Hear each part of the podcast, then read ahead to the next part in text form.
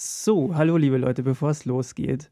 Äh, uns ist aufgefallen, als wir uns diese ersten beiden Folgen nochmal angehört haben, dass wir ein bisschen am Format unseres Podcasts vorbei uns befragt haben, weil wir wirklich uns eigentlich gegenseitig so kleine Rätsel gestellt haben. Ähm, wir fanden die Gespräche aber trotzdem ganz gut und deswegen haben wir es jetzt die Grundlagen genannt. Äh, was erwartet unsere HörerInnen jetzt in diesen beiden Folgen? Ja, so man lernt äh, so ein bisschen vielleicht äh, unsere Vorlieben kennen oder irgendwie so uns allgemein und äh, dadurch, dass wir ja dann jeweils unser Zitat besonders gut kennen und schon irgendwelche Erwartungen an den anderen mitbringen, ähm, ist das vielleicht auch ein ja, guter Weg, sowohl für uns als auch für die Hörer in, in dieses Format hereinzufinden. Genau. Und was das Format eigentlich ist, das erfahrt ihr jetzt nach der Musik. Viel Spaß.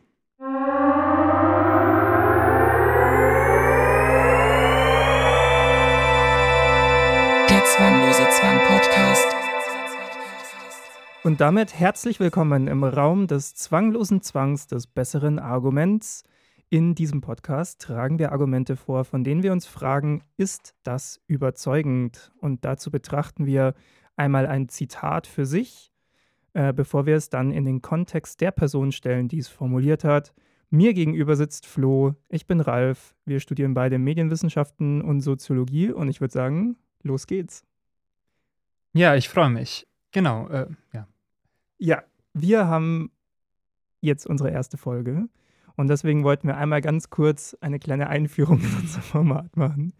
Ähm, der Flo und ich, wir kennen uns eben vom Studium und uns ist aufgefallen, wir diskutieren beide ganz gerne über Sachen mhm. und wir mhm. denken ganz, beide ganz gerne über Sachen nach. Mhm. Und ähm, wir podcasten auch beide ganz gern. Äh, es wird bestimmt eine kleine Werbeliste am Ende geben, was man noch so anhören kann. Ähm, und deswegen haben wir uns jetzt zu diesem Format entschieden. Ich glaube, so ein bisschen auch aus dieser Idee heraus, ähm, dass es diesen, also ich nenne es ja immer diesen Loop, aus dem man nicht rauskommt. Mhm. Ja, zwischen, man muss ja Aussagen, wenn man so Aussagen betrachtet, einfach mal für sich nehmen, aber es ist trotzdem nicht unwichtig, wer sie gesagt hat. Und das werden wir jetzt versuchen in diesem Podcast zu simulieren, indem zumindest äh, immer nur eine Person erstmal weiß, wer ein bestimmtes Zitat gesagt hat. Und dann betrachten wir es eine Weile so, so weit, wie wir eben kommen, als solches. Und dann setzen wir es in den Kontext der Person, die es gesagt hat. Und dann schauen wir mal, wo wir landen. Also wir sind selber noch gespannt, was daraus wird. Ja, doch. Ähm, ja, ich freue mich auf jeden Fall. Ähm, ich auch. Diese diese Folge erfülle ich ja die, ja, diesen Dienst, dass ich ein Zitat mitbringe. Äh, ja, ich bin schon sehr gespannt. Ich habe keine Ahnung, was mich erwartet. Ja, ich, ähm, ich freue mich aber auch schon darauf, äh, wenn mir das vorgetragen wird, weil ich mir jetzt oft denke, dass in den Veranstaltungen, die man so hat, ähm, ja schon in der, in der Sitzung ähm, davor, also bevor man diesen Text gelesen hat, ähm, einem schon ja so vor, von der Lehrkraft gesagt wird, ja, nächste Woche lesen wir dann von dieser Person was und dann wird das schon ein bisschen angeteased und ähm, oft kennt man die, diese Namen dann irgendwie schon ähm, und kann und ja, kommt da irgendwie gar nicht dann drum rum, das zu verorten und vielleicht ist es jetzt, ähm, also ich hoffe zumindest, dass es jetzt auch mal ein Luxus ist, sich äh, da so ein bisschen drauf einzulassen. Ähm, ja. Vielleicht ist es aber auch total verwirrend und desorientierend. Ähm, wir werden sehen wenn, dann ist es hoffentlich produktiv äh, desorientierend.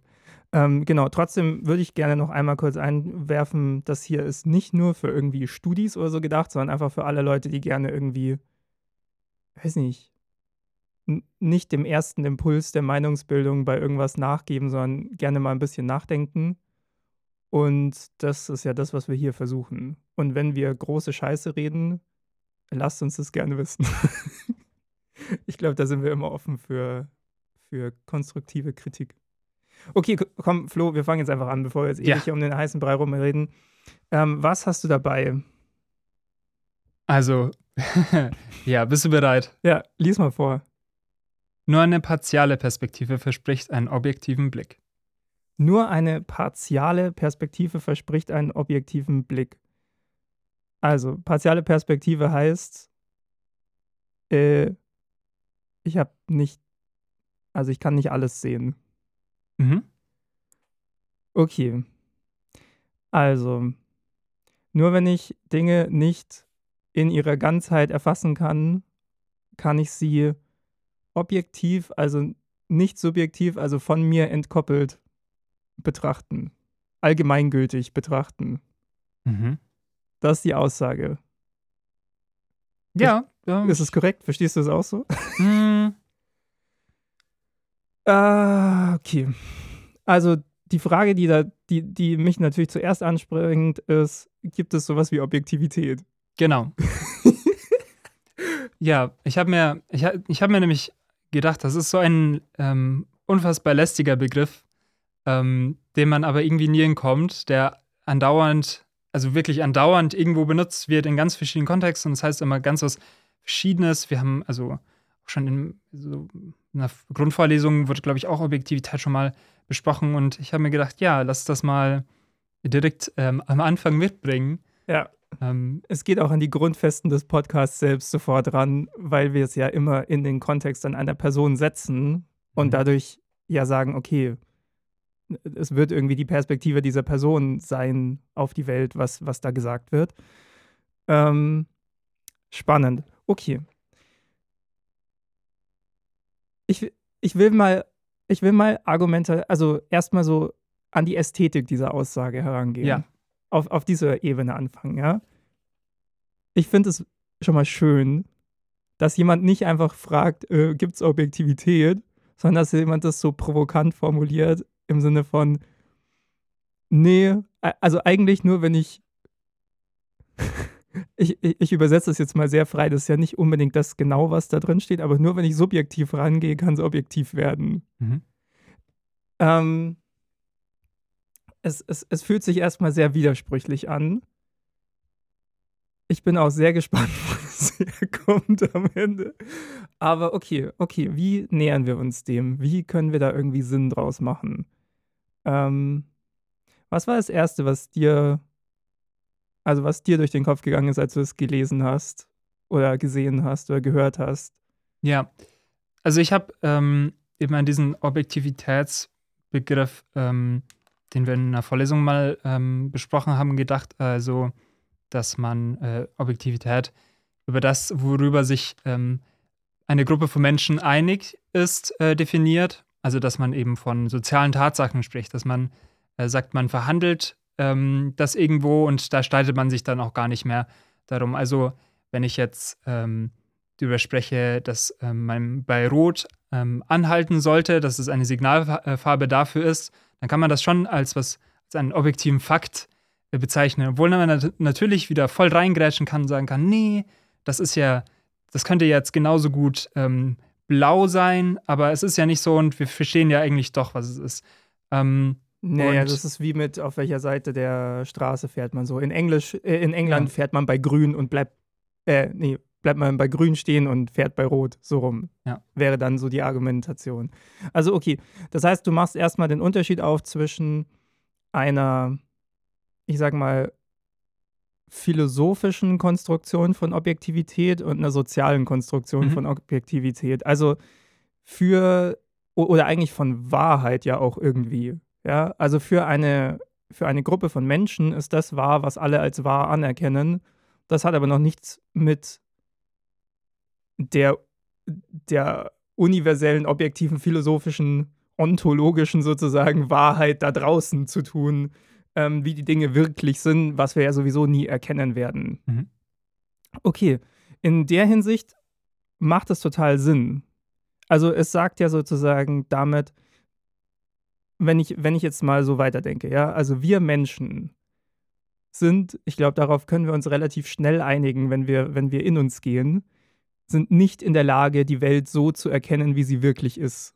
Das, das wissen wir nicht nur aus so irgendwelchen philosophischen Betrachtungen, das wissen wir auch aus den empirischen Wissenschaften. Also keine Ahnung, wir können halt ein gewisses Spektrum an Licht sehen. Wir können, also wir haben nicht Zugriff auf alles, so, Mhm.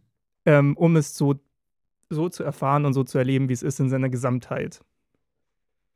Wir haben Geräte, die manch, machen manches dann verfügbarer, aber haben wir es dann wirklich erlebt? Keine Ahnung, wir haben halt irgendwas Vermitteltes davon erlebt. So.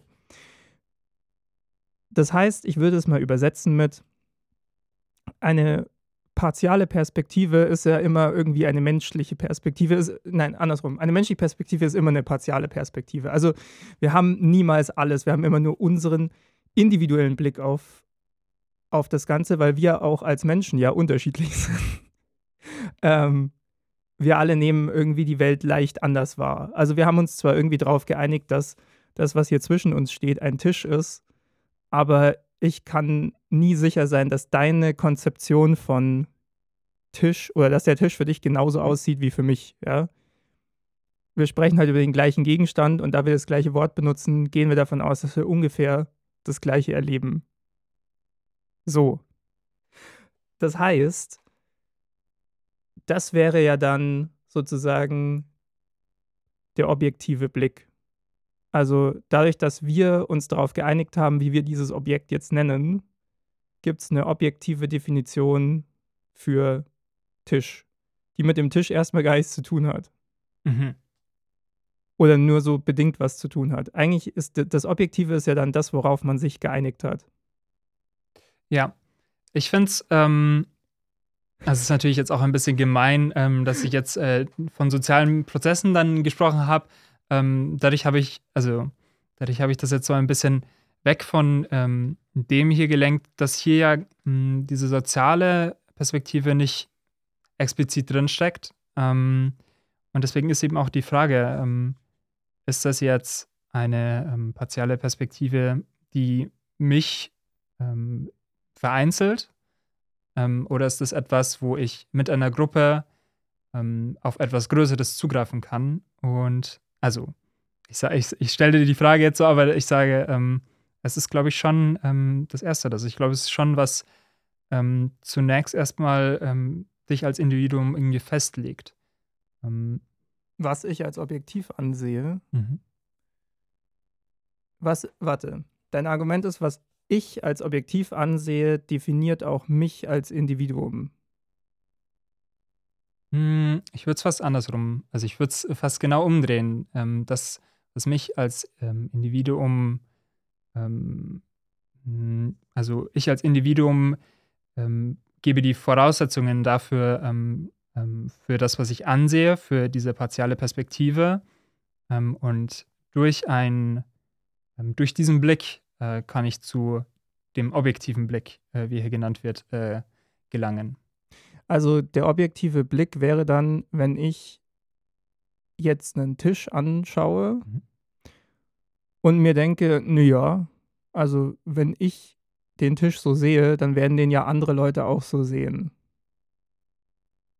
Oder dann wird der schon so sein.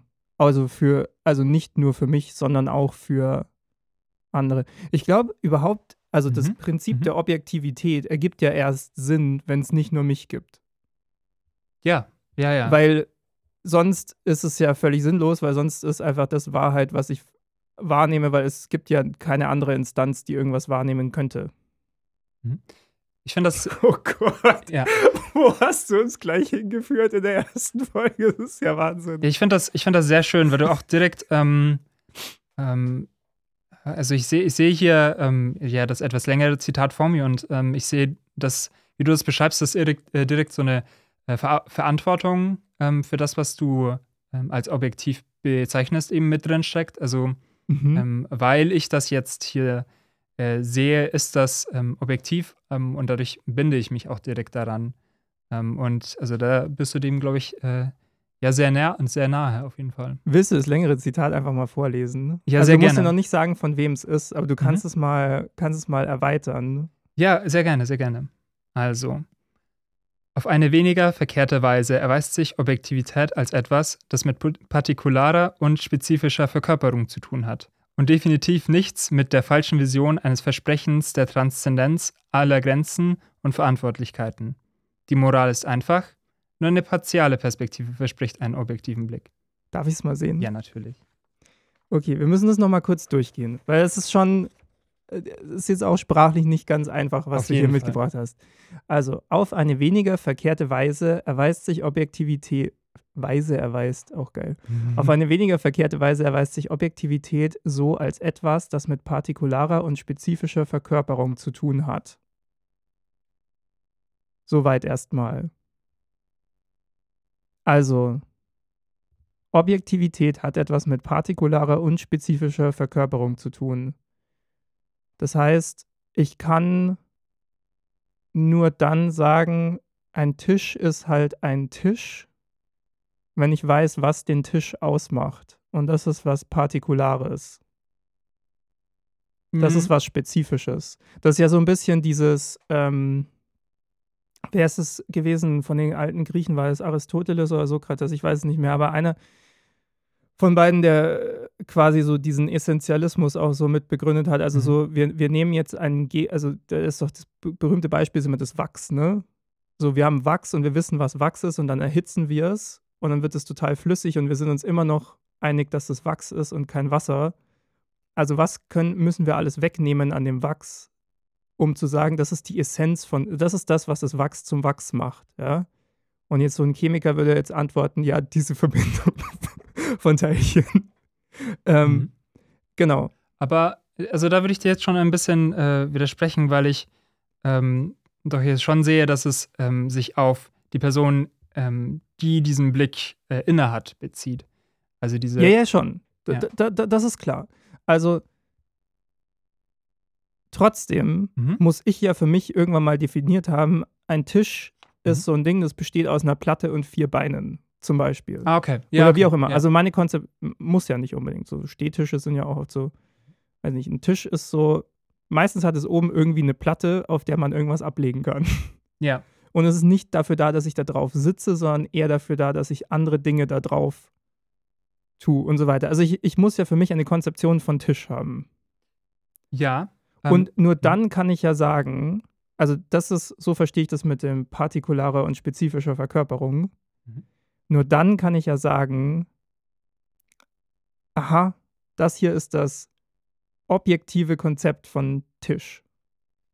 Hm, also diese Verkörperung ähm, ist, das hast du vorher auch gesagt, das hat mich total gefreut. Ähm, so, schon vor ein paar Minuten hast du von, ähm, von irgendwie der, der Wahrnehmung vom, von diesen vom Licht, also das ist irgendwie so, so mit so Begriffen von Optik, also ja. ähm, beschrieben. Und das ist auch was, äh, was, was sich hier nochmal früher wiederfinden lässt. Also, dass man, ähm, ähm, dass man es wirklich auf äh, so, ja, auf diese körperlich-sinnliche Ebene ähm, herunterdampft. Also, dass die Verkörperung gar nicht ähm, sich auf das bezieht, was man vor sich findet, sondern auf das, ähm, wie man es aufnimmt.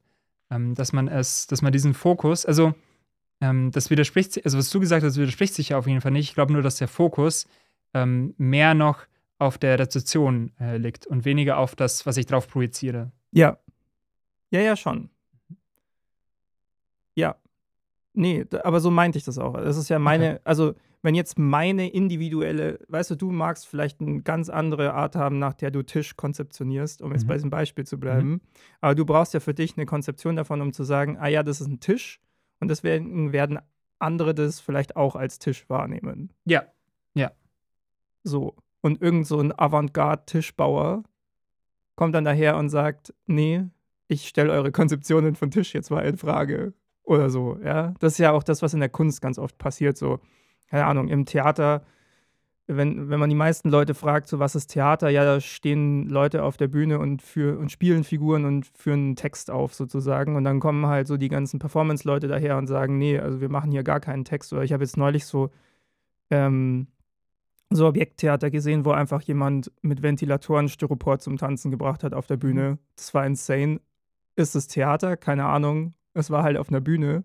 Leute saßen da und Leute haben am Ende geklatscht und waren total begeistert. Aber es stellt natürlich dieses, diese, diese Grundkonzeption von, was man so landläufig dann darunter versteht, in Frage. So. Oh, Weil ja, jemand eine andere Perspektive darauf hat. Ja, ja, auf jeden Fall. Ich, ich glaube, damit ähm, ähm, da begreifst du auch schon diese, äh, ja, diesen, diesen Move, dass man sich hier äh, gegen diese falsche Vision eines Versprechens der Transzendenz aller Grenzen und Verantwortlichkeiten ähm, dagegen stellt. Das ist ja das, was du beschreibst. Also wenn man sagt, ähm, man kann hier meinen, ja, dieser, dieser Tisch oder dieses Konzept, ähm, darauf hab, hab, das, das sehe ich. Vielleicht ist da jemand noch neben mir, der das auch ähm, so wahrnimmt.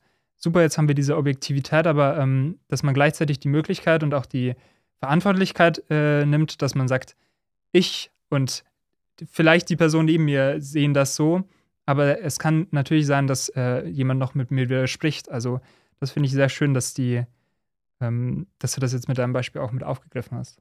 Ich habe mal eine Bitte an dich, Flo. Mhm. Hilf mir mal mit einem Begriff, den ich seit Beginn meines Studiums, mit dem ich mich sehr schwer tue, Mhm. wo ich jetzt nicht sage, also wo ich mich mit einer Übersetzung nicht so leicht tue. Sagen wir mal, was ist eine Transzendenz? Das ist natürlich, ähm, das ist natürlich gemein.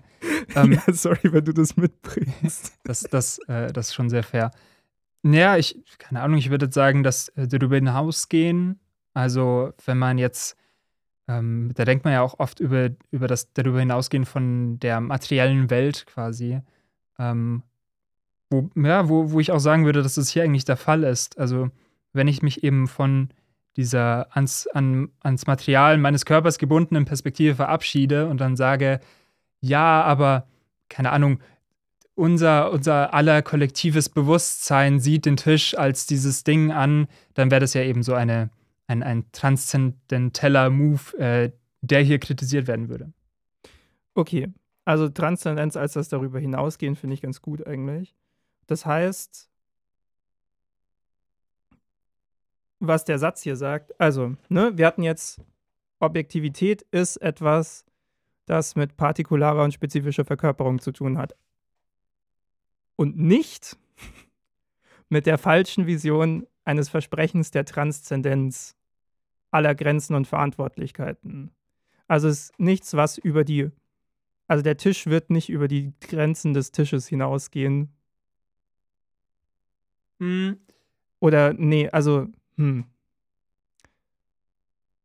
Boah, es ist, du hast schon so einen Satz mitgebracht ist hier. auch gemein, ich weiß. Nee, alles gut. Ähm,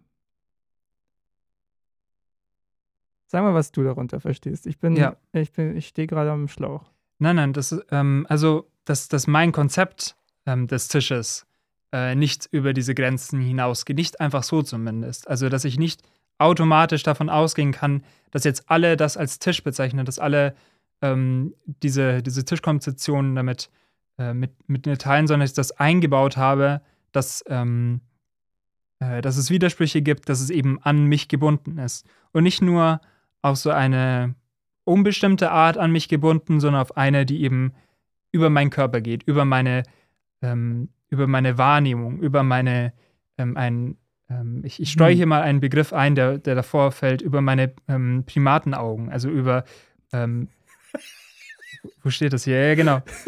Also es geht hier wirklich, ähm, genau, Natürlich. Einfach mal so den genau, die Farb, Begriff Primatenaugen Ja. droppen. Ja. Ah ja, das, ich glaube, das habe ich mir ausgedacht. Hier steht zumindest die Farbwahrnehmung von Primaten. Also es ist ja schon ähm, auf jeden Fall sehr, mh, sehr stark ähm, in, in, dieser, in diesem Anspruch darauf, dass ich mich wirklich auf meinen, meinen Körper beziehe. Lass mich versuchen, das so beherrschbar zu machen, dass mein Hirn hinterherkommt, Mhm. okay?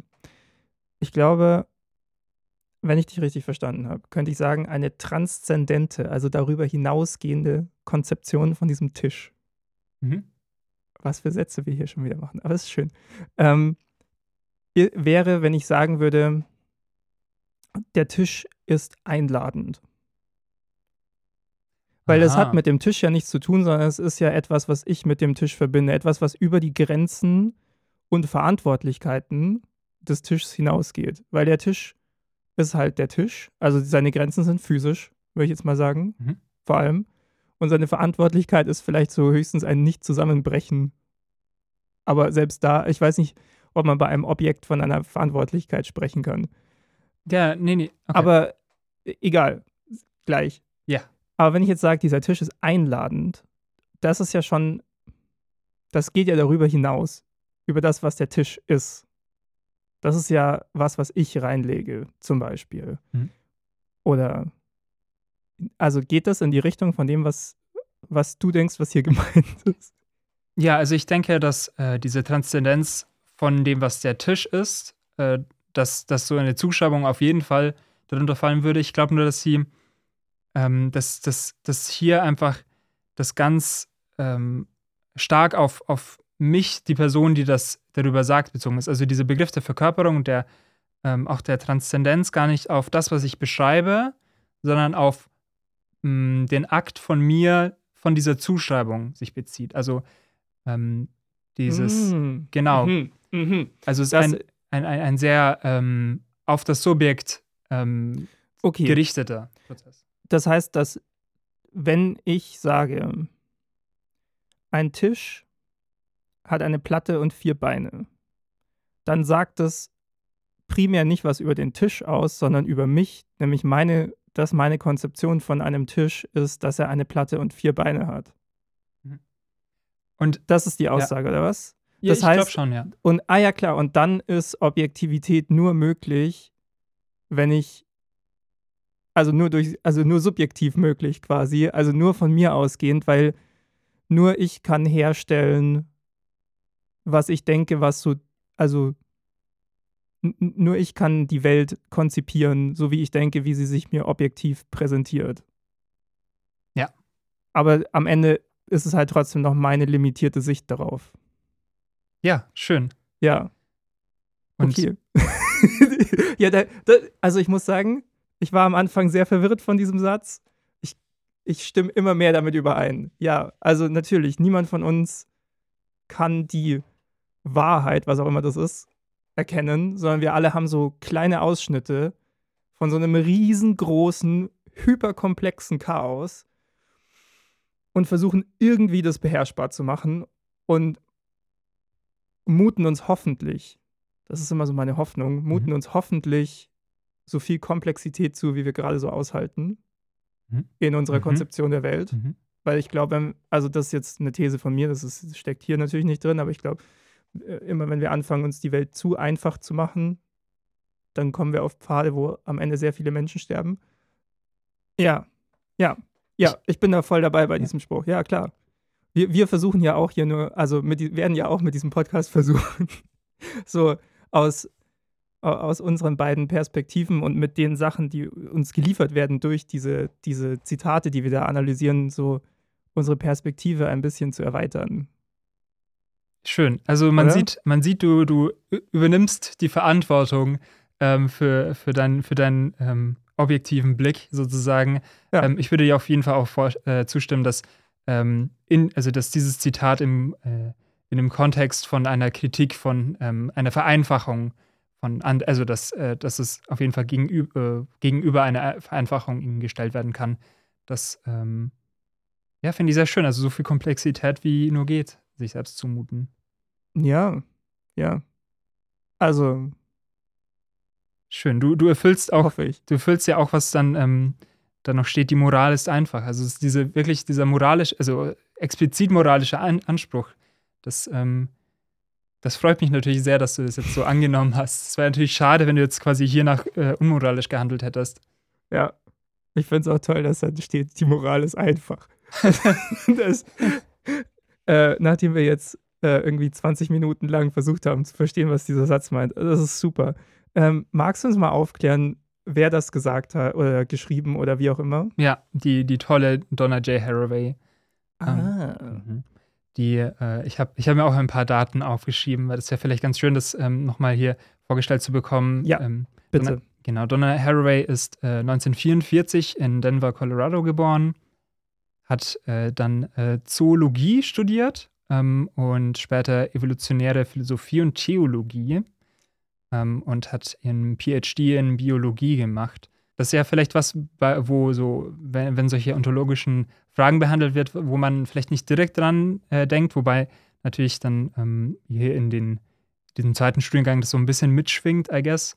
Ähm, Genau, aber äh, Donna Haraway hat eben dann diese, ich schätze mal, dieses, dieses Wissen und diese Erfahrung ähm, dann insofern in so eine philosophische und ontologische Kritik äh, mit eingebunden von humanistischen Traditionen, wo eben ähm, ähm, dagegen argumentiert wird von ihr ähm, gegen solche ähm, Zuschreibungen, die so einen Uni Universalismus-Anspruch haben, der ihrer Meinung nach nicht gerechtfertigt ist.